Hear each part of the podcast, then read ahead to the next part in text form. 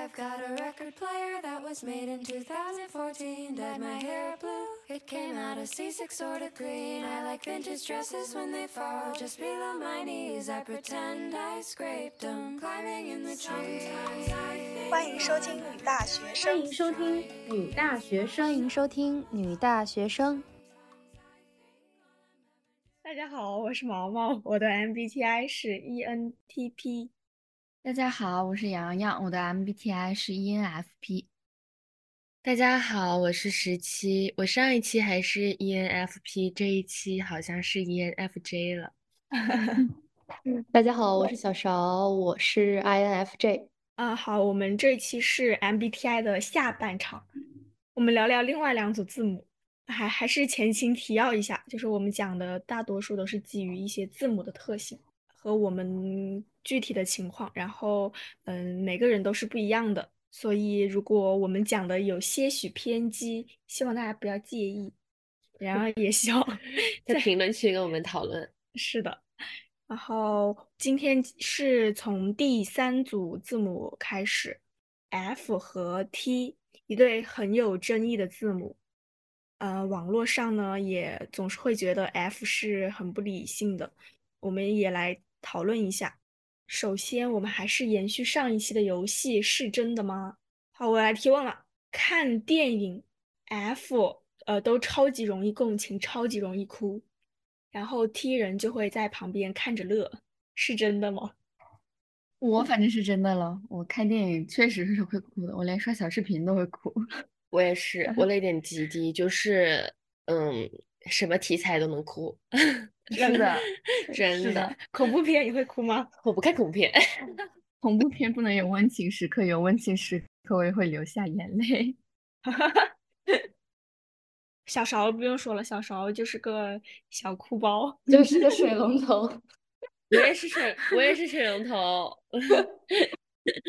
哦，你你。昨天晚上我和十七和小刘睡在一起，然后我们昨天讨论哭不哭这个问题，然后小刘说三年了从没看我哭过。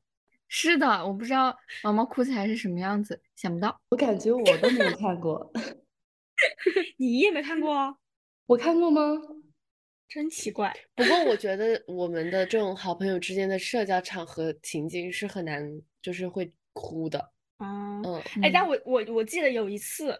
我在寝室里哭，呃，就只有一次，就好像是从大学以来在朋友面前哭的唯一一次，就是我看一本超级虐的小说。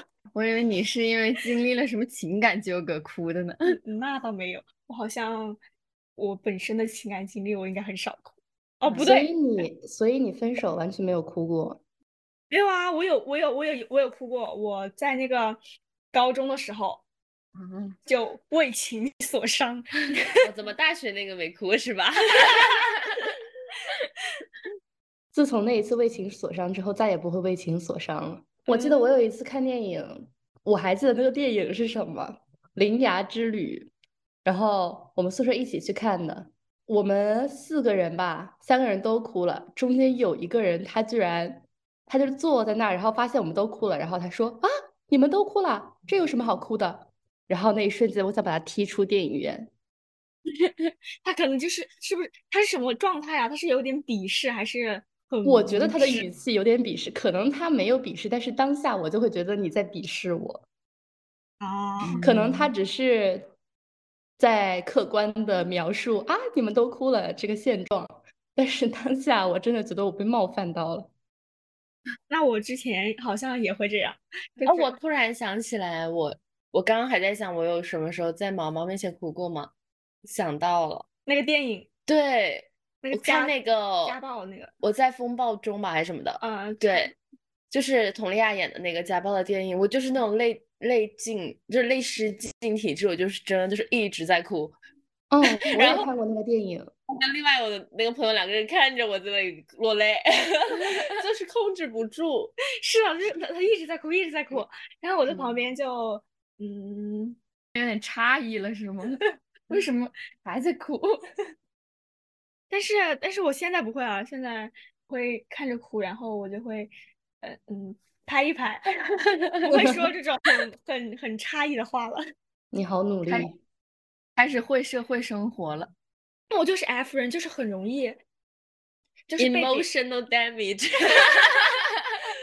被别人的情绪感感感染到。呃，对，嗯是的，就是我是就是 T 人感觉就不会，就是你的情绪，我的情绪，你的情绪好像不一样。而且我觉得 F 人特别，反正我是特别容易把自己带入进去。啊，对，嗯，我我上班有一个同事，他突然有一天宣布，就是他跟一段谈了三年的大学恋爱，就是分手了，跟那个人。然后当下其实我还没有什么感觉，我回学校的时候，就突然就是好难过，然后就在我男朋友面前哭了。然后他莫名其妙，因为我真的很莫名其妙就哭了。其实我就是我就是想到他大学谈了三年都分手了，三年这么久，突然觉得大学恋爱走不到终点，然后突然就觉得好难过，然后就在那里哭。哇哦！我要是你男朋友，我也很吃惊。他当时确实很懵逼。我要笑死了。哎，那那你们是不是会觉得 T 人很冷漠？嗯，会的。嗯，我以为会有些许的反驳呢。啊，我身边其实只有毛毛一个 T 人，我身边没有其他 T 人了，所以就是只是毛毛带给我的感觉的话，我觉得还好，就是没有因为我对你还是比较 善良。没有那么冷漠。我我身边有不止一个 T 人，我都问过他们一个问题，我说你是真的没有办法感同身受，或者是你是真的感受不到那个情绪吗？他们给我的答案都是肯定的。但是我赞成，就是我觉得，就是 F 人是真的很容易去把自己带入到别人的感情里，然后和别人感同身受。他理解别人的方式是感受型的，是我感受你你感受到的。然后踢人去嗯用逻辑分析这种东西，就是我觉得你可能会怎么怎么样，然后如果我想不通的，我可能就没有没有办法共情。我感觉种 T 人更像是一个旁观者的角度，是吗？对，就是我是真的感受不到，就甚至我们都不是特别能感受到自己的情绪。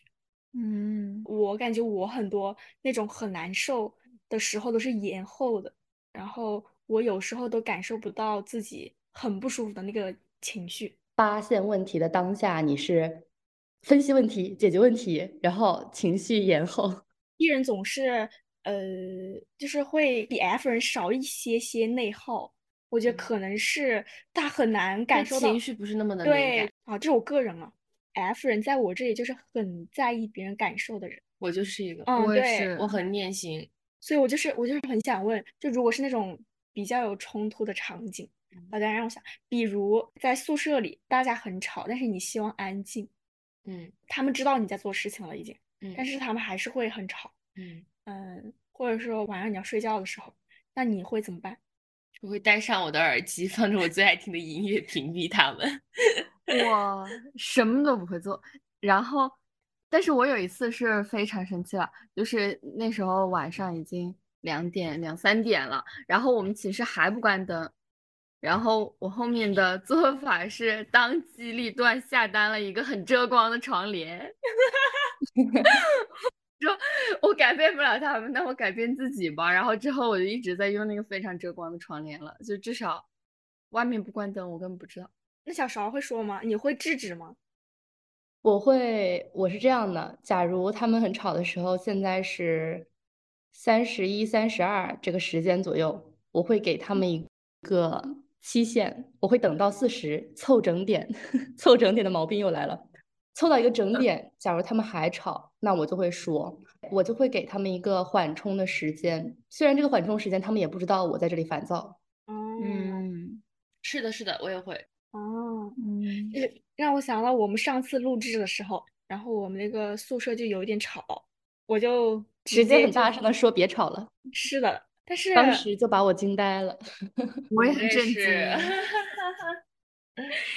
但是我我感觉是因为我们宿舍就是已经超级互互相能知知道道对方对，就是知道我这样不是真的在生气啊，或者是凶他，嗯，嗯，说明你们侧面体现你们关系很 close。是的，可是我在我这里，我会觉得就是既然我们关系都已经很 close，我们都已经很亲密了，那嗯我你居然不考虑我的感受，在这里吵，我会更难过。就是我觉得我们都已经这么亲密了，然后你还不在乎我的感受，我会很伤心，我我会觉得你根本就不在乎我。我笑死了，我完全不会有这个情绪 但是他他可能不知道吧，他可能不知道你想睡了，你不知道你想要写作业。哦，那也是了，但是我会觉得就是说，嗯，你都没有看见我的帘子都拉上了吗？你都没有听见我里面都没有动静了吗？你还在吵，我好难过。哎，我要笑死了。哦，你刚刚毛毛说的那点，我就想到，我最近有感受到一点，就是比如说你大声的说一句“别吵了”，嗯，我可能就会觉得这句话，虽然我们已经很亲密了，我可能会觉得这句话有没有可能冒犯到你，或者是有没有可能攻击到你，让你难过，我还是会被一些开玩笑的话给重伤到。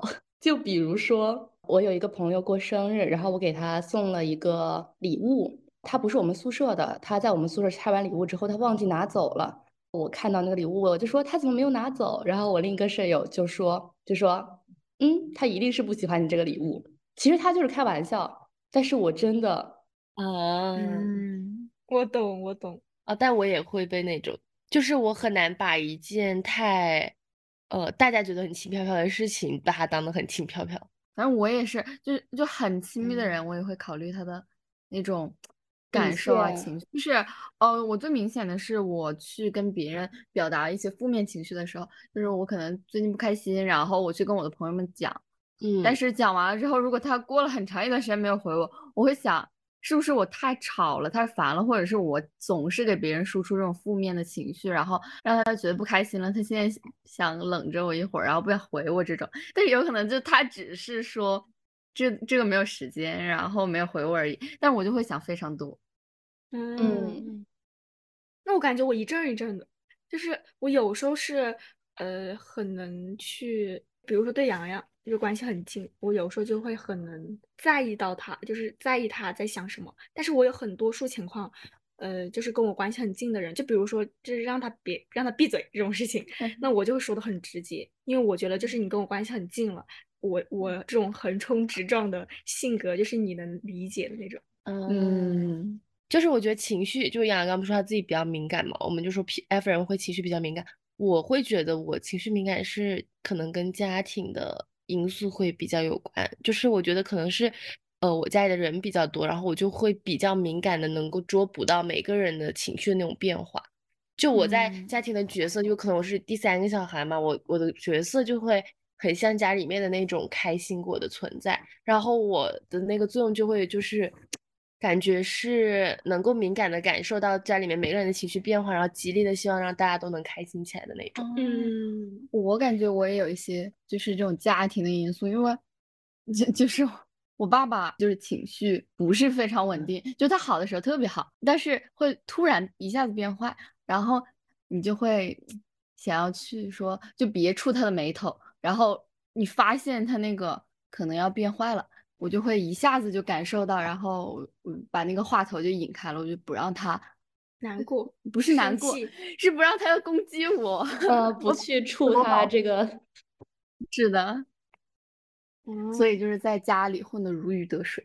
嗯，感觉我跟洋洋挺像的，这个原生家庭的影响，我家里也是需要察言观色这种时候，是哦的，啊，那我呃，在家里是一个女王。非常有地位的人，没人敢触你眉头。哦，好，好像是这么，是是这样，就是我我小时候还会呃有部分时候怕我爸，就怕我爸生气打我什么的，但是我后面再长大一点，我就是那种天不怕地不怕那种性格。其实我之前就是我们三个其实都挺符合的，就是跟这个原生家庭有关系嘛。我也会觉得是不是我们的 MBTI 一切都是有迹可循的。但是我同事她的男朋友跟我的 MBTI 一样，所以她经常有有一些情感问题会问我，就是比如说她不知道男朋友为什么生气了，然后然后来问我，都非常的准。但是她男朋友生活在一个非常幸福的原生家庭，就是并不有我们那种需要察言观色的情况。所以在这里我又当时我听了我就觉得啊，这好像还真的是一个有点天生的东西。那我觉得就是 ENFP 家庭环境已经算很好的。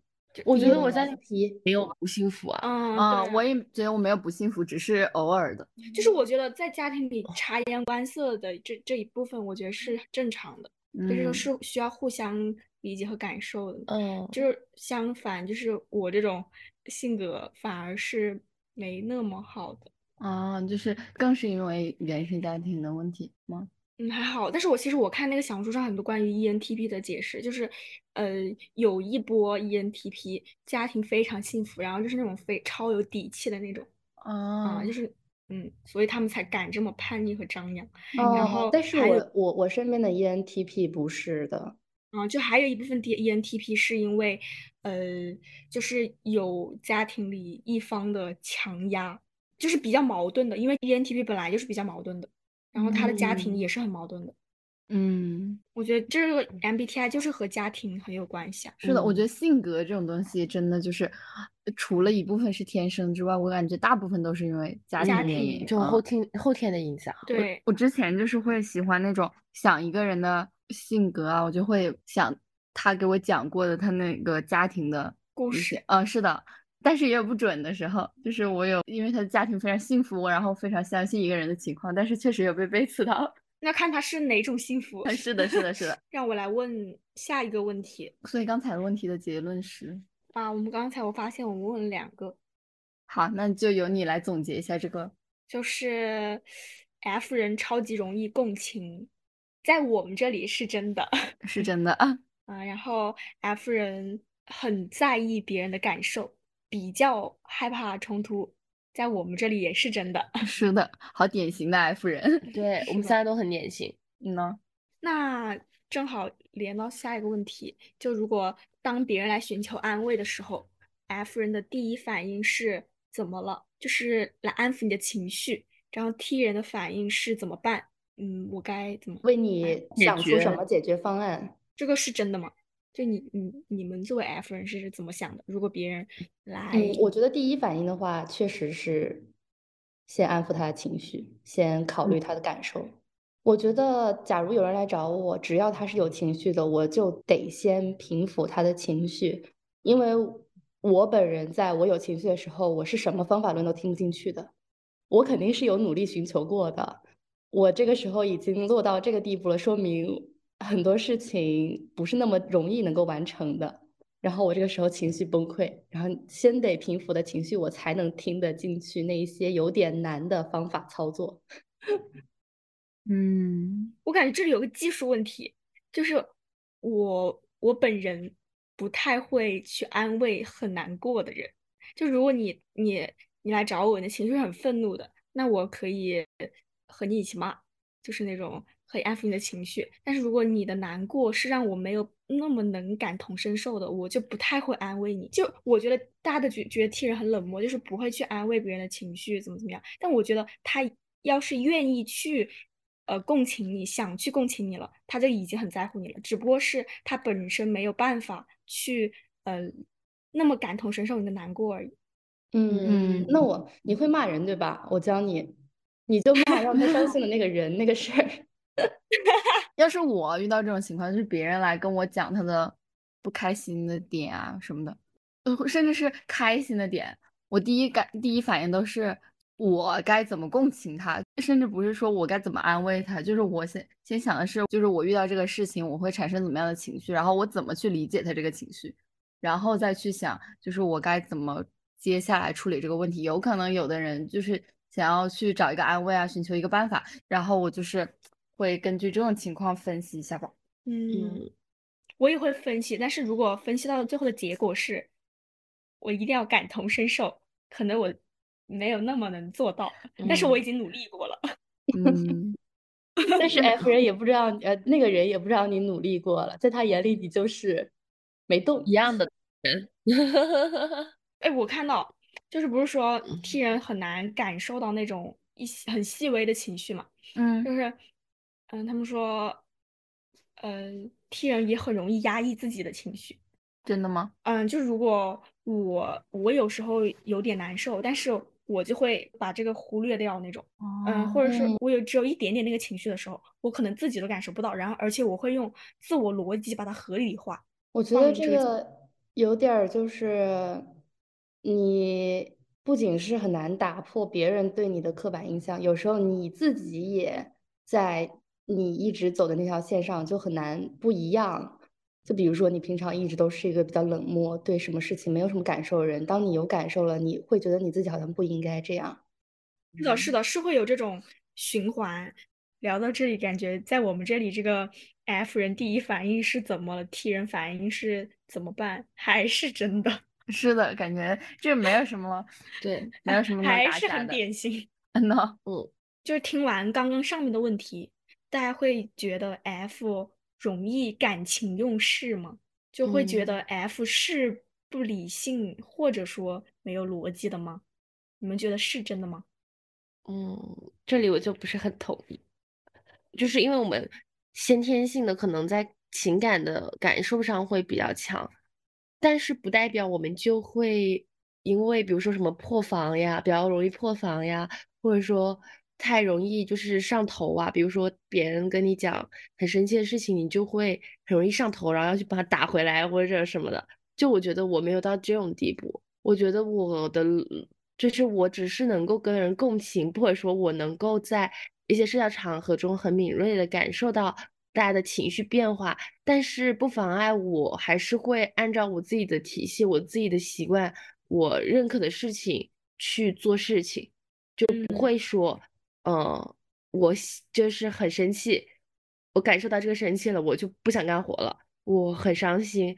我就想摆烂了，我就辞职什么的。我我我觉得我也是不是这样的。嗯嗯，是的，就是虽然我们情绪上是那种很嗯很敏感的，但是实际上我们不会，就是对真的表述表达出来的是非常那种对偏激的。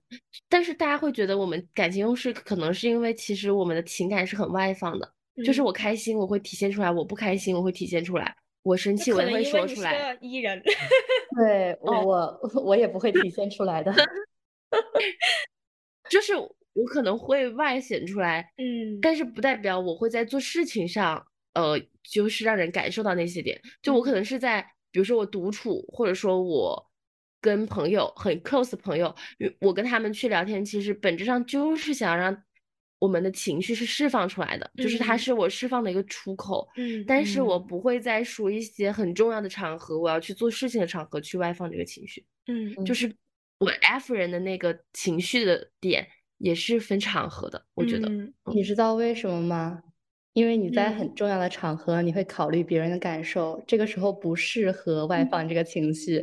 F 人在我这里大部分是大部分情况就是他会把人的感受考虑其中，就是他会衡量很多东西，就比如说，如果这个是一个团队合作，他要考虑到很多呃人的感受，一些不能用客观事实来衡量的东西，嗯，他是能更嗯。好的去嗯判断的。嗯嗯嗯，我本人是有这个逻辑混乱情况的，也不一定是我们没有梳理逻辑这个技能，只是一开始遇到事情的时候，因为感受太多，所以我们一下子陷入到那个感受的情绪当中，我们也不知道我们该说哪个，我们也不知道哪个能说，因为我们说的时候还会考虑说出来会涉及到哪个人、哪个事啊什么的，然后当下嗯就会显得比较混乱。嗯，是的，我我我我就突然就让我带入其中了。就比如说，有时候 F 人来找我寻求安慰啊，然后但是他自我的表达，他自我情绪的表达是有点混乱的。那其实嗯我就没，就是不太能抓取到你到底在在意呃哪一就你。本来就感受不到他的，很难感受到他的情绪，然后他还很混乱的表表达，你就更感受不到了。对，然后我会觉得你这个人是混乱的。嗯我就明显感觉到，我有一次，呃，跟别人讲一件什么事儿，然后他还是那种跟我不是特别熟的一个关系，就大家还属于一个很礼貌的关系。结果我讲讲讲讲讲，我讲到一半，然后他突然对我说：“所以你到底是要讲什么？”会很受伤。他如果这样，对，确实很受伤。但是我回忆一下，就是我讲我我一般讲故事，我不会想要讲我故事最关键的部分，就是想让别人知道的部分，不会立马讲，我会铺垫很长，因为我想要让大家感觉到我到这些关键事件的情绪是什么样的，这个情绪就需要一个漫长事情的铺垫。是的，是的，是的我，太懂了，洋洋就是这样的，所以有时候是真的，就是你们和你们你们有时候和我讲的时候，我也不知道你们前面在干嘛，然感后觉怪累的。怪累的。然后确实是体验不出来，就是我觉得每一句都在这件事情里面都是重点，每一句缺了一句我都没有法没有办法就是组成这个感受。嗯，对，就是就比如说我我想要说一件事情，我只是想要，就可能你假如只听后面半部分，我会觉你会觉得我在骂这个人，但是其实我并不是想骂这个人，因为他有前面这一些前因。是的，啊，这个我是能懂的，但是如果你扯太开了，我就不是很懂了。就比如说，你最想表达的是这个点，但是，呃，你除了讲佐证这个点、这个情绪点之外的东西，你只要讲多一点点，我就不知道你在干嘛。因 为我们觉得都有牵扯。我觉得都很重要。这就是 F 和 T 相互有可能 get 不到的原因。确实，确实是，就是如果我想一件事情的话，我我其实是会，就除了毛毛说的那个跟这个情绪点有关的东西，我会想非常非常非常多其他的东西。但是你要想，就是你其他如果是比较，就这个点已经是核心点了，它很重要。如果你还讲一个其他的小分支，但是我并不觉得它非常重要，那我会觉得就是你周围的点太多了，就是你这个中心的点都没让我太能 get 到，嗯我会这样想。嗯说话可以先讲重点，然后讲完重点，先让 T 人能感受到那个比较强烈的情绪了，你再把其他哦分支先讲主线的故事，就是我现在讲一个什么事情，饱含情感的事情的话，我就会用这样的方法，就是我先给我一个 F 人的闺蜜讲，然后因为她就很能共情我，啊，等下这个 F 有个条件，她要很有耐心。比如你要是找十七这样没有耐心的人，什么啊？我有耐心，确实我的朋友非常有耐心，他可以 听但我没有到那种可以听人很久废话的那种。那你是怎么有多废话？他可以听完我二三十条的长语音，六十秒的长语音。哇哦，那我做不到。我好佩服他。兴趣点，就我不是一个很爱八卦的人。其实我有嗯朋友，他就是啥事你看讲都行，跟他八竿子打不着边的人的八卦他都能听，但我不行哎，。我就可以啊，那我只能听比较劲爆的八卦。哦，我我也不行。假如这个人太远的话，就就算是一个很劲爆的八八卦，那个人跟我不熟。不熟，然后可能见面就一两次，或者是根本都不是我的朋友，他还跟我讲，他说这个瓜很劲爆，我就完全没法共情。就算他再离谱，我都会觉得这又不是我认识的人，这也不是跟我有啊关系的人。啊哦，我不太喜欢关注别人的事情，啊，就是哦跟我没有任何关系的事情。嗯，我还没说完，后面半好，一句话总结。就是我会给一个 F 人讲完之后梳理一下我自己的情绪，梳理一下我的逻辑，然后我再去跟毛毛讲，我发生了一件我难过的事情，我身边所有人都要知道的，嗯，然后我每个人都会讲一遍，但是每个人讲的不太一样，嗯，就是根据每个人特性去讲。我好贴心呐、我救命啊！你 好贴心啊，嗯寻求安慰都要在意别人的感受。F 哎呦笑死了。哦，那我们其实刚刚聊了好多，就是嗯，F 和 T 该怎么互相理解的那种嗯感觉，就是需要知道 T 人的那种思路是什么什么样的，然后 F 是怎么样的，然后就是互相去理解。嗯，我觉得我已经在慢慢理解了。就是我现在就是看着 T 对我表达的故事面无表情，我也会面微笑面对。对，有可能就不应该跟 T 人出去玩。对我我我我会反省我自己的错误，我为什么要跟他讲这件事儿呢？就是我真是很多人太错，大错特错。我要笑死！那为什么就是很多人愿意跟我说他的事情？我觉得我给毛毛讲一些东西，我会比较没有负担，因为毛毛就是刚才我说的，我觉得你们替人就像是在一个旁观者的角度，就你并不会对于我的一些，比如说一些道德上面的错误而对我进行 审判。啊，是那我完全不会。就是更就事论事一点嘛，对，对这个人我会比较没有负担。假如我跟一些别的人讲，我还会有一些就是觉得他，我会害怕他会一开始就来指责我，就会有这样的风险，我感觉。但是我觉得还有一个就是他讲的第一个人是跟我的，很多都是比较讲出他这个人阴暗面的情绪。他觉得跟我讲，我不会怎么去审判他。审判他。嗯，嗯，对，像这种事情一般跟别人讲，别人可能我就会怕别人觉得，那你居然这么坏。是的嗯，然后我就不会。我就可以很坦诚的跟毛毛骂任何人、所有人，攻击这个世界，撞飞他。我觉得我很难，是就是我骂人的话很不出彩，你知道吗？是的，很没有攻，很没有攻击性。对我很没有攻击性。是的，而且我会为那个你觉得很过分那个人找补。是的，哎，我也会。刚刚讲了超级多，其实大部分呢都在讲，嗯，T 人和 F 人在共情方面的区别。其实我觉得总结下来，就是 T 的共情更像是嗯逻辑分析后产生的换位思考，而 F 人更多是真正的共感。就就比如洋洋，他就能痛他人所痛，乐他人所乐。这就是我做不到的。而其实更宏观的一点讲，就是他们在下判断和做决策的时候，侧重点不同。这两个思维模式呢，都有各自的优点和缺点，这都是我们需要学习的。希望我们都能够成为，嗯，比较高阶的 T 和 F 人。我们来到最后一组字母，朋友们，J 和 P，那我们在这一开始，我就要鄙视一下毛毛。又被鄙视了。上一次毛毛来北京参加那个虎嗅的 FM，我们一开始约的是九点，这有点太早了，我们可不可以十点？我十点左右能到，然后他就说可以。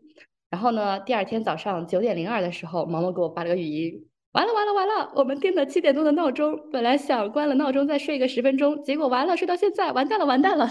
这个时候我已经化好了全妆，准备出门了。然后我非常冷静的说：“哈哈，没事，我刚准备出门，你们现在估计啥时候到？”然后毛毛说：“我们预计十一点到。”结果在十点五十六的时候，我就到了大门口。我觉得我今天的这个安排非常的完美，就是能够非常正正好好卡到这个时间，并且根据毛毛刚才所说的话，那么我也能够在他跟他在那里非常完美的见到面。结果这个时候，毛毛跟我说：“我们 要开始坐公交车了，还没坐坐上公交车，公交车还要坐三站。救命！公开出对行，被开除太刘家了。杯了吧？然后他跟我说他正在飞速行走，我不知道我该说什么。他他要我这个 i 人自己去找听友，我这瑟瑟发抖。我要笑死了。我欠你一个道歉，我在这里疯狂道歉来补救一下。不仅是毛毛啊，其实我回忆了一下，我经常是那个等我朋友的人。可是我也经常等我的朋友啊，但是我也是 P 人，我以前，反正我觉得就是 P 人是 P 人，毛毛是毛毛，不要给 P 人抹黑。那完了，我放屁！！我也总是等人好吗？你这个时候说一句这样的话，就像羽毛一样轻飘飘，事实胜于雄辩。像是死前最后呻吟了一句。笑死了。其实我刚想要佐证毛毛，马上就觉得自己要被骂了。既然这样，之后要是谁和我约，提前说一个小时，对，就是千万不要和我定死时间。对，嗯，哎，但是我又想到我一个朋友，就是他，我跟他定三点出门的话，他绝对会五点、四点半、五点，所以我现在跟他定时间，我都跟我都我真的会给他提前一个小时、两个小时这种，嗯，哦就是。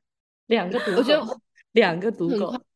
我觉得在我的认知里面，就是我跟我朋友出去玩的话，就不是那嗯。种正事儿的话，半个小时以内，哇很宽容了吧？嗯，确实很 宽容。是，的，是吧对于普通人是挺宽容的，因为我 我觉得就是可能，呃，路程上你没有估计到一些堵车，包括你嗯可能忘记了你下来走路，你想要走这么久什么的，这嗯种我是 OK 的，所以半小半个小时以内我都还行，就超过半嗯小时我就会有点生气了。精致的来，然后就一点那种让我感觉到他在焦急的状态都没有的话，对我啊就会觉得嗯，怎么我的时间不是时间吗？就你的宝贵。正常是正常情况应该没有吧？嗯，呃，正常应该没有。而且我觉得，假如约的地点是那种饭店啊，或者是咖啡厅啊，这种就还好。但假如约的地点是那种就是在室外的，然后你们在那儿见面，然后再一起去哪个地方，这种让别人等很久就很过对分。对，是的，所以懂了吧？以后约人要知道迟到的话，约咖啡店吧。所以就是我有的时候会迟到一小会儿的时候，我跟他说你自己找一个地方坐着，千万不要站在外面等我。嗯，但我我是那种坐下来我更着急了，就是我会觉得啊时间流逝的好慢啊。啊，我觉得正常人吧，应该说，不管是 P 人还是 J 人，你只要嗯。就是在意到这个人或者这个事情，你就不会迟到太久。是的，是的，是的，啊，除非就是有极特殊情况。嗯，那我觉得 P 人总是迟到，这个可能正确。同学不允许这么说，你现在做 J 人，你有什么不允许的？对啊，你不是我就不行，把你踢出去。不行，就是不行。我要维护我的快乐小狗。我现在是虽然是可能是 E ENFJ，、嗯但是我还是要维护我最爱的，毕竟 ENFP 是我的初恋。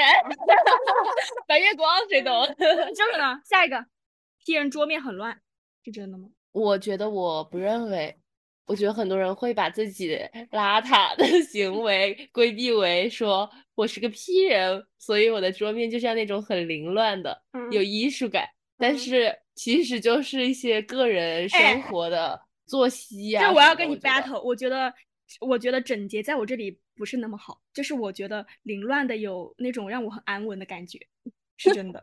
就是而且你乱乱的我反而找不到，是的，我妈妈给我收拾完房间之后，我再也找不到我所有想找的东西。那你可以自己收拾呀。自己收拾啊。但是我为什么一定要整洁呢？我觉得是，我就会有些许收拾，就是不会那种、嗯呃，觉得乱和脏是是不一样的。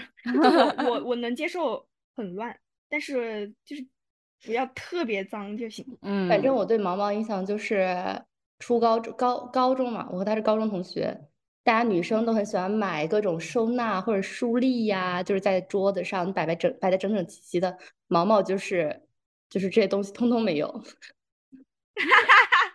一通摆在桌上。是的，笑死我了。还有一个就是那种包书皮呀、嗯就是不是很多人都会包书皮吗？我是不嗯包书皮的，就我觉得好麻烦。我觉得这是仪式感问题吧。是吗？嗯，因为我会包，因为我觉得包书皮就是，呃，新书发下来写名字和包书皮都是很有仪式感的一个动作，就哦是让我的心情愉悦。但是最后其实可能这个书皮没两天就被我扯掉了。我高中就没有包过书皮了，因为高中书太多了。啊，是的，我嗯初中、初，中还好，对，嗯，是谁呀？哦，是小勺，他那个书皮包的呀，是非常的美观。非常的精致。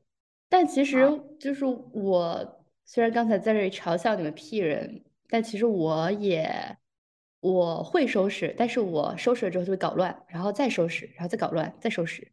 我也是这样的，我也是这样的。而且我也会有那种就是收起来之后就找不到它在哪儿的情况出现所以。找室友，我就喜欢那种，呃，跟我一样的人。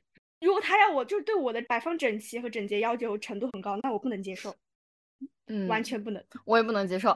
我们家里人除了我都是非常整洁的人，然后他们就是每次进到我的屋子里，都会说我，别人都会说你什么时候能收拾啊，能叠衣服什么的。啊？但是到后面就是他们就妥协了，就变成他们给我收拾了，甚至我连我妹妹都会给我收拾 屋子，我自己都不收拾。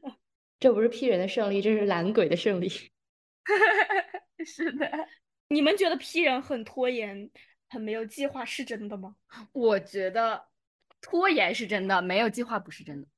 嗯，我也嗯觉得，我并不觉得。划拖延，你就是我这个拖延其实都在我的计划之中。就是有一个很比较好玩儿的一个观点是，T 人其实比 J 人更会做计划，呃这是我那天刷到的，就是说他可以在最后很短的时间内比较好的完成很多很多的事情。就是效率比较高。呃是的，就是他们在这段时间里非常会计划，把哦每一个时间都用的很好，就是哦就是在紧要关头。啊，是的，但是嗯，就是他只是不想做计划，之前不太想做，不是不会做，是这种，就是我看到一个这样的观点。嗯，但你们是不得不做，就是你要是这个时候再不做就完蛋了。所以大家觉得呢？他觉得嗯，其实我觉得这个观点也是一个真相吧。就 我本人是 J J 人，我很喜欢做计划，因为我也觉得，就是说我假如给我压到最后那个时间，然后我还有很多事儿的话，我会崩溃的，我会逼溃的，我会不知道该怎么办。嗯，那你们抗压能力不行啊？我觉得我还有点皮，就是我也有点那种就是短时间做事情的，但我是很爱做计划的。嗯，那你会执行吗？我会执行啊，就是但我不会说严格执行。嗯，所以我以前是个，就反正我现在也不确定我到底是 J 还是 P 了。就是其实我觉得上次测有点随便，嗯，就是我觉得我是那种，就是我认知里面我会觉得 J 人他不是说他是一个很计划型人格嘛，我会觉得 P 人会更有优越感一点，因为我觉得好像 J 人就是很古板、很笨，就是很 不懂得变通。不是我这个 ENFJ 一直想要 想要强调自己，可能还是快乐小狗。好，但是但是我觉得我 我可能就是在这，因为我本来那个 J 和 P 值就是差别不大，很中间。对，然后我就是那种，比如说我会做计划，但我又不需要严格执行。嗯嗯，我也是这样，但是我不会，就是我之前高中可能会把计划写纸上，我现在我不会了，就是我脑子里有计划，就有那个区间段，嗯，就是打破一点点我都能接受。我觉得我计划就是我我喜欢做功课。嗯，就比如说我对一个完全陌生的东西，我需要去计划一下啊。比如说像旅行，我要我去一个完全陌生的地方，我需要计划一下，然后让我知道我有什么可以选择的。但是至于哪一天要去哪一个，我是不是一定要在这一天去完所有的景点，这个是我跟我朋友共同在当下的感受去决定的。就比如说我真的很累了，或者说我们走到哪个位置，我们觉得这个没有必要再看下去了。就是这种东西是可以灵活去变通的，但是我没有办法做到，就是我完全一个没有做计划的状态，来到一个完全陌生的城市，嗯，然后在那里漫无目的啊。那我也是的，哇，我很喜欢这种，就是你刚刚说的那种，就是就是突然一个把你扔到那种呃，你对这个还完全不了解的。但我觉得这个基于时长，如果说我来这个地方有一一个月以上的时间，我 OK。但如果我只有几天，你让我来这漫无目的，我就是的，not good。哦，是的，而且尤其是旅行，像我们现在是挤出时间去旅行的话，对，那我就会觉得这个就是这个时间啊、金钱我都浪费了，我不能接受。那这是不是旅游观的一些？对，旅游观的不同。我们前几天吃饭，我一个朋友杨安也知道，就他现在去旅行，很多都是就他完全不做攻略。哦，他说走就走，说走就走。哦，我想起来，我上一次感受到 JP 就。不仅仅是出去旅游这么大一个事情，很小的一件事情，假如突然发生，其实我也有一点点稍微接受不了。就是上一次我和我同事在公司，然后他们就我们几个玩的好的在那里聊天，然后他们就说下班去哪玩吧，然后我说我说嗯行啊，就是说来听听去哪玩，然后他们立马就想要去那个泡澡。当然，这有可能是因为我是南方人，然后他们就兴致冲冲的开始计划，然后我说：“等一下，我我有点接受不了，你们需要给我一个心理准备。你们假如提前一周跟我说，或者提前一两天跟我说，我可能就去了。但是今天晚上就去，我有点接受不了。”哦哦哦，你让我想到一个，就是呃，一个人如果他突然打乱你的计划，就是。这个如果没有打断你的计划，它肯定是个快乐的事情。但是这个会快乐的事情打断了你的计划，你会怎么样？嗯，我会没那么快乐，我会焦虑。嗯嗯，我还会怪，我还会有点怪他，就是你为什么会打乱我的计划？当然也要看这种下面事情的重要程度，以及他给我的快乐的快乐程度。嗯，确实，这个确实要具体问题具体分析。嗯，但是但但是通常来说，我都是会讨厌别人打乱我计划的。那不就是不能给你那种打乱你计划的惊喜了？嗯呢，我我说了嘛，就是假如我那个事儿确实没那么重要，或者是你的惊喜真的很巨大，我还是可以接受的。那你们会觉得 J 人很有行动力，P 人没有行动力吗？嗯，我会觉得，因为我觉得行动力这个事情是立马去做，立马去做。就是我不是说去玩，就是就是像旅行什么说走就走，就是比如说有事情，然后立马把它列在自己的呃行程之内，然后每个都规划好。嗯哦，确实，你要是这么定义，那确实我我我是比较同意的。嗯，那你是怎么定义的呢？就是我觉得行动力是我我这个结果是好的就行，就你别管我怎么做的，我是不是做到了，就是这样。啊，啊！但是我对行动力的定义确实是像小常那个样子，我会因为我可能我看这个东西，我可能不是看那种比较小的事情，就是我可能的行动力的对象是那种比较一个大的阶段性目标那种。哦，你你就是完成它呗。对，但是，一般就是像刚才洋洋所说的，就是 P 人通常在最后一刻完成这个事儿的话，那你们完成的也比较晚呀。哦，那这个我倒是不会，就是我觉得，如果这个是一个阶段性的目标，然后我确实是会有，就是每个阶段性都会有，嗯，完成的成果。但是如果你你你说，如果这个行动力的对象是那种很小的，就是立马就要做的事情，那我觉得确实我没什么行动力。是的，我现在就在学一个方法，就是说那种，我上回看到是说你要做一个事情的话，你就不要拖，你就。无论你现在在干什么，只要你要做那个事情，你就立马数三二一，然后立马做。然后试了几天，后面后面忘了。我又有一个矛盾点，就是假如突然来件事情，因为我一般都是每天都差不多有想我今天要做什么事情，突然来一个事情，我不我我会不希望它打乱我目前这个计划，我会想要把这个事情做完之后再去安排突如其来的这个事情，所以感觉有时候我也没那么有行动力。嗯。嗯，哎，其实我觉得这个有点像那个，就是，呃，就是你能不能接受，呃，超级多的不确定性？不能。就是如果很，如果你是个很 J 的人，就是如果是不确定的事情，它是很，是会让你很烦的。但是，就是我感觉我对不确定性的那种。喜欢程度是比较高的，哎，我也是啊，啊，那我就不一样，我很喜欢不确定性。就看是哪种吧，我觉得就是是，就比如说对这种小事，你比如说旅游啊，等等等等这种小事，还有就是对人生的这种大事，就看是你是对什么东西，就对，嗯，我，但是我一般不喜欢不确定性的，就是虽然我是一个很皮的人，但是我不喜欢那种，我就是我没有办法把这个事情很好的确定在某一个时间段，就是。就是比如说一件事情，我可以自己把它拖到很晚，但是我不可以是别人在最后关头告诉我，嗯，那样的话的负担，就是我不喜欢这种不确定。啊，刚才十七和毛毛所说的喜欢不确定性，我不知道啊，我会想象是那种吃喝玩乐啊，这种我可以接受，就来这种惊喜，这种我我也可以接受，但是对于。就是工作啊，或者是学习方面的不确定性，我是很讨厌的。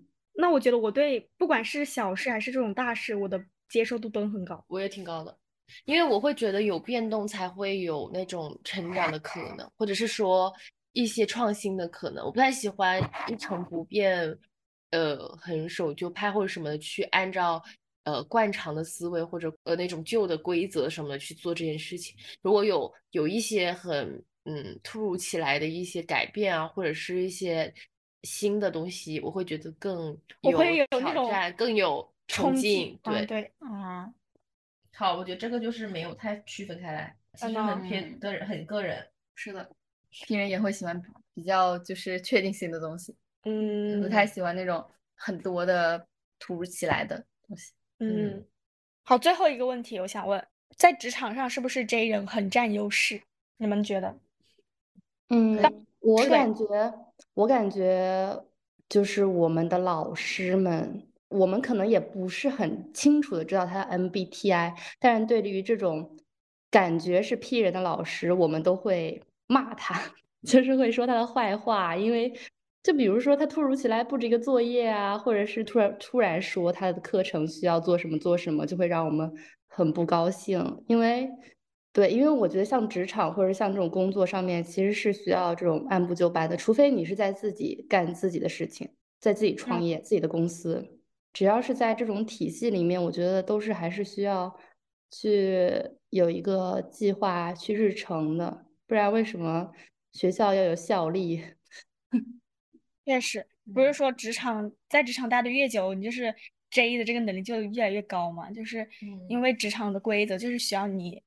J 对，嗯，我也觉得，就是我觉得你要 J 人的话，才会就是大家都能清楚的知道你在做什么，嗯如果你是个 P 人，东一下搞一下，大家都会不顺选这种人。是的，就是比如说我是你的 mentor，你很清楚告诉我说你一到五你是按什么的逻辑在做完这件事情了，我会觉得你这个人非常有计划性，非常有逻辑性，非常的有条理。但如果你是一个就是批人，然后给我的感觉是你这个又搞一点，这个又搞一点，然后每个都搞不完，然后在周周节周中间的时候，周中的时候没有一个任务能够看的百分之八十的那种可能给我的话，我会觉得你到底在做什么？嗯因为因为可能批人是你这个做百分之五，这个做百分之五，做百分之做做百分之五十，然后到最后的时候你都能做完，但是你在中间的时候给我的感觉是你每个都没做完，嗯，对是的，就是你会觉得他到成果。对，你会觉得他好像不是很靠谱，嗯，就什么都搞一下。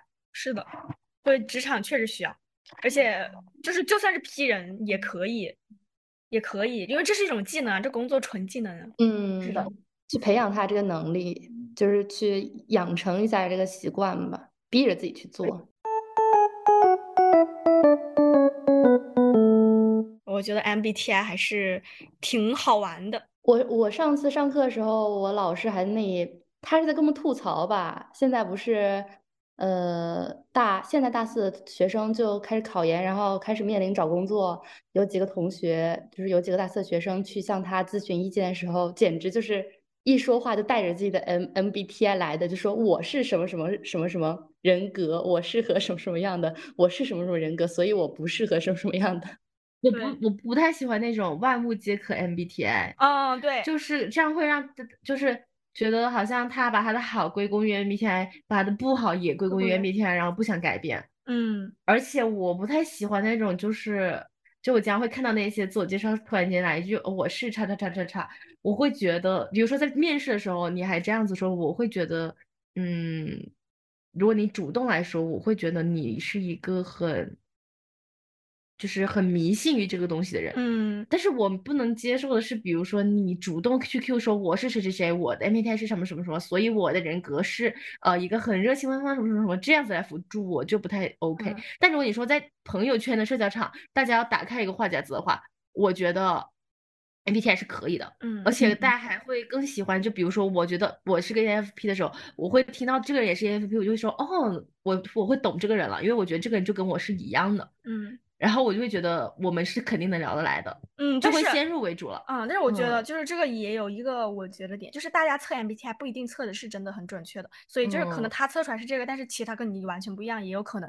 所以我觉得这个还是要，就是嗯。还是要有点辩证的来看的，是的，是的，嗯，因为也不是谁都特别了解 MBTI，他对。可能就是，而且他有可能就是我喜欢这个，那我就说这个，嗯，对，就像职场的时候，大家做整个测评的时候，都是按着公司喜欢的去选，其实也不会真的说自己喜欢什么就是投什么。啊，每。公司文哦化不一样，对，每个公司跟我们文化不一样，但是但我觉得普遍还是喜欢艺人，嗯，嗯，还有喜 J 欢艺人，喜欢 J 人。因为我觉得我觉得公司为大家都喜很多也喜欢 T 人，然后 F 人就是怎么哦，说，就是但是但是在团队里面，如果有个 F 人的话，会很融对洽。对，就是它嗯像那种润滑剂。但是如果就是他们如果是招那种真的要嗯贼要结果、贼要事嗯实，可能他会倾向于倾向于对 P，对但是其实他们根本就不会看这个了。如果是真的招这种人的话，嗯，确实确实确实。但有些人之前就是像秋招的时候，不都要做性格测评嘛？嗯，然后很多人就会觉得它是一个没有筛选依据的，就是水测。但真的会有人挂在性格测评上，只是说可能比较少。你就见到过。对，我见到过，嗯，那我们最后聊聊 MBTI 对我们的帮助是什么吧？呃，有什么好玩的故事啊，或者说有什么启嗯有启发的故事可以分享一下？嗯，那我先说，就是在我也是了解了这么久 MBTI 之后，然后我作为一个 I 属性非常高的人，我也了，我也意识到了很多 I 属性的局限性，以及 E 属性在社交方面的优势吧。现在我甚至能在别人第一次见面的时候，会以为我是个 E 人。就比如说上次去虎嗅的时候，我和毛毛就是那个时候在现场加了一个摄影师，那个摄影师跟毛毛说，他以为我才是 E 人，以为毛毛是 I 人。是的，我觉得这是是真的，你当时确实很 E 了，但是我觉得这个就和和也和你那个 F 第三个字母有关。啊，对，第一次见面，其实大家都会比较尴尬，因为大大家都不熟。那我作为 F 人，我觉得我怕大家尴尬，我会考虑到更多人的感受，所以我会去努力承担这样一个角色吧。但是我我现在就是已经能够比较舒服的去做这样子的强迫吧，让自己戴上这个艺人面具。我觉得我的话就是在第三组字母了，就是我从很 T 慢慢的 F 化了，因为我以前就是一个比较有攻击性，但是我觉得慢慢的 F 化就是会你会去注意到别人的感受，我觉得。了解了 MBTI 这个东西之后，我慢慢的有有意识的去提升自己的感受力。我应该是 J 和 P 吧，嗯，我感觉我本来就 是一个在 P 和 J 里面反复横跳的人，所以。我感觉我能 get 到 P 的点，也能 get 到 J 的点，但是我可能会有意识的在我需要 J 的时候 J 起来。就比如说，其实我在完成课业功课的时候，我也会有点 P 人，就是那种拖延症患者啊，然后滴滴要生产力大王。嗯。但是我在工作中，其实我能意识到这是一个很不好的行为，所以我在工作里面我就会很 J，就是我会能做到，就是一定是事事有着落，然后每个。就是会计划的非常有逻辑性，嗯，对。然后我觉得这个可能是成熟职场人的必备 技能。是的，是的，是的。我笑死。好，我觉得 MBTI 对我们都有些许帮助。就是你可能现在是处于一个很混沌的状态，然后你不知道自己哪里是比较优势的地方，哪里是比较劣势的地方，然后你去看 MBTI，然后测出来是什么，就是你能更清晰、清晰的呃抓取到你那个比较劣势的地方具体是什么，然后你该怎么去补足。嗯，有意识的去往那方面去发展。对，然后我觉得 MBTI 就在我这，我之前是这么看 MBTI，就是我觉得，嗯，大家可以测出来之后，找到你那个人人格的劣势是什么，然后去把这个劣势优化。我我更多的会看我的非常大的劣势在哪里，然后让别人看不太出来，这个就是我觉得这个挺有帮助的地方。嗯，好了，希望。MBTI 对我们的听友也都会有帮助。嗯，希望大家也不要只是测个乐呵。对，就是还是能真的学到一丁点东西的。对，对自己有帮助。在在这里道个歉吧，我们好久没更新了。最近就是不是流感很多嘛，我们接连生病，加上我已经到期末周了，事儿很多。毛毛也刚刚考完一个试，在这里跟他跟大家说对不起了，希望大家多多包容。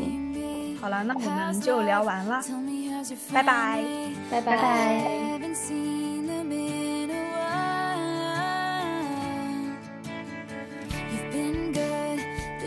Than ever, small talk, work in the